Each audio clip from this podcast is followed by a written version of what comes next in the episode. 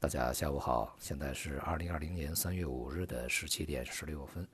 今天的国内 A 股呢，承接昨天的走势啊，再度的反弹上涨。从盘面上看呢，大盘蓝筹权重啊，它的表现呢要比这些题材啊啊这个中小盘股呢好一些。尤其的是在前期这个反弹幅度一般哈，没有能够回到节前调控缺口位置的一些这个权重板块啊，像银行啊，反弹就更加稳定一些。相比较而言呢，这个题材呀、科技呀，呃，它的反弹幅度呢就迅速的多啊，在这段时间呢都是如此啊。尤其是在前一段时间啊，相对比较活跃的一些科技板块。在今天呢，大多数也是冲高回落，而且尾盘的回落幅度还不小啊，表现出一种啊相对比较明显的不稳定状态。昨天呢，关于这个科技板块啊，一则新闻还是比较耐人寻味的啊，大家可能也注意到了，就是有一家基金公司呢，它将发行的这个科技概念的五零 ETF 啊，那么突然宣布呢去限购，上限为十五亿啊，这种规模和之前呢。一些爆款动辄百亿、几百亿、上千亿的这个基金相比呢，呃，大大的缩水。而且在公告里面他说呢，是为了保护这个投资者利益，根据相关规定啊，来去这个设置这个上限的。这个很容易就让人联想起啊，前两天的传闻，呃，监管当局呢去叫停一些科技概念的这个基金呢啊，现在的一个新的发行和备案。也很容易就推论出啊，前面这些消息啊，它是确凿的啊。接下来啊，相信啊，一些这个科技概念的新基金可能会呃销声匿迹一段时间啊。我想呢，这也是针对啊当前这个科技板块啊遭到太过火爆的热炒啊有很大关系。虽然说今天的这个科技板块也反弹啊，但是从整个的中期态势上呢，已经变得弱势啊，相对比较明显一些啊。呃，前面呢我们也讲过，这个科技板块呢恐怕会有两到三个月的时间的下跌，而且预计这个跌幅应该是比较大啊，像各国有腰斩的甚至更多啊，下跌的可能性。呃，另外一条消息啊，来自于英国央行，他这个将要上任的央行行长呢，在昨天啊非常明确的说呀，在我们这个货币政策啊去进行变动之前，也就是在这次会议啊马上就要召开的。他们在调整利率之前呢，啊，需要更多的证据呢来证明这个经济确实受到了非常大的冲击啊。那么看起来呢，他的这个态度啊和美联储是完全不同的，这就使得呢，在世界主要央行里面，继欧洲央行以后，有第二家央行站出来，啊，对这个采取比较激进的措施呢，采用一个比较啊保守的观望的策略啊。或者说呢，我们严重一点说啊，他就直接对这个采取激进措施啊说不了啊，那么也就使得呢，即便采取措施，恐怕力度呢也和美国这个美联储啊相差甚远。加上昨天啊公布的一些这个美国数据看起来还不错啊，疫情呢对于整个经济的冲击呢还没有完全显现啊，所以呢两个问题啊，一个问题呢是不是美联储啊用力过猛了，或者是说呃手法不是特别得当啊？鲍威尔呢，是不是在一个忙中的有一些呃过于激进？那么另外一方面呢，全球协同大放水，呃，市场在这两天热炒的一个概念呢，恐怕啊会被这个浇一盆冷水。呃，与此同时，像这个疫情啊仍然是在扩展。意大利这么个地方呢，它现在死亡已经是一百多人了，这个数字啊的确还是有点触目惊心的，因为意大利的人口啊，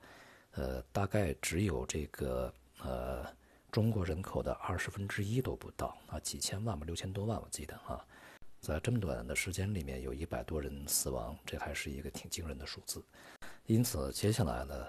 我们从这个全球整体市场来看啊，在大悲啊恐慌以后呢，然后又稍事的平复大喜啊，在这个呃降息啊大幅宽松、全球协同放大水啊这么预期之下反弹，那么现在呢又被浇冷水啊。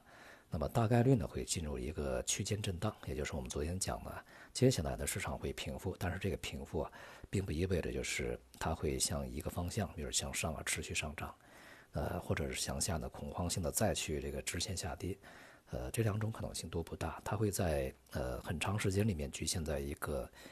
中低档的区间里面进行波动。啊，大体是一个低档，像美国股市啊，这个大概是在这一次的。低点吧，啊，往上在有那么百分之八啊九啊这么一个区间里面去波动，而欧洲股市大概是有百分之五啊六啊，啊，大概是这么一个区间里面去进行整理。啊，然后市场呢进一步的观望这个事态的走向，然后做出一个决定啊。无论如何呢，整个市场是一个弱势基调啊，也就是它是一个低档震荡整理，这个时间呢可能还不短啊。或许有几周啊时间呢都是有可能的，这种状态啊，这个也可能会同时啊复制在 A 股身上。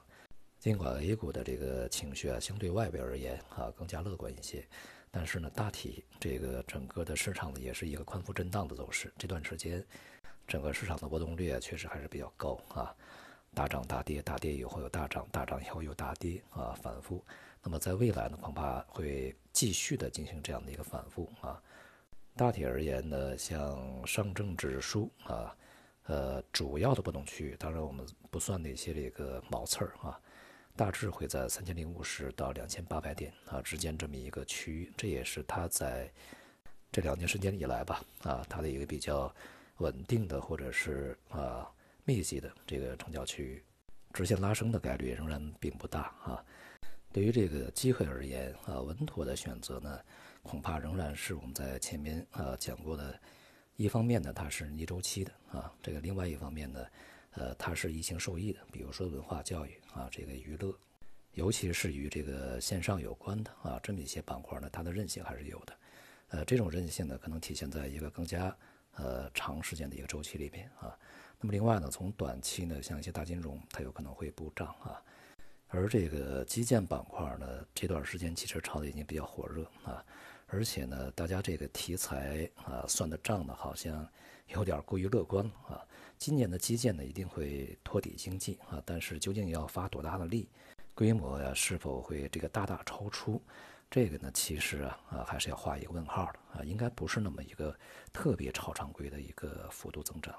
除了这个股市以外啊，其他市场也对近期一些混乱的，呃也是夹杂着一些不太积极的信号做出反应啊，像大宗商品呢。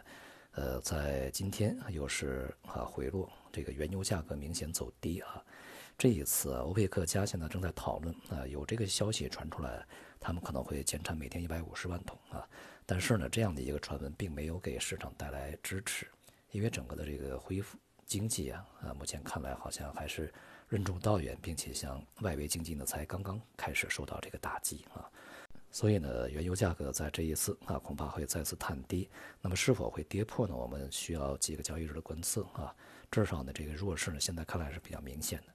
也会带动啊相关的其他的这个大宗商品、工业品呢，这个呈现这个向下的一个下行压力啊。工业品的走势呢，比股市更加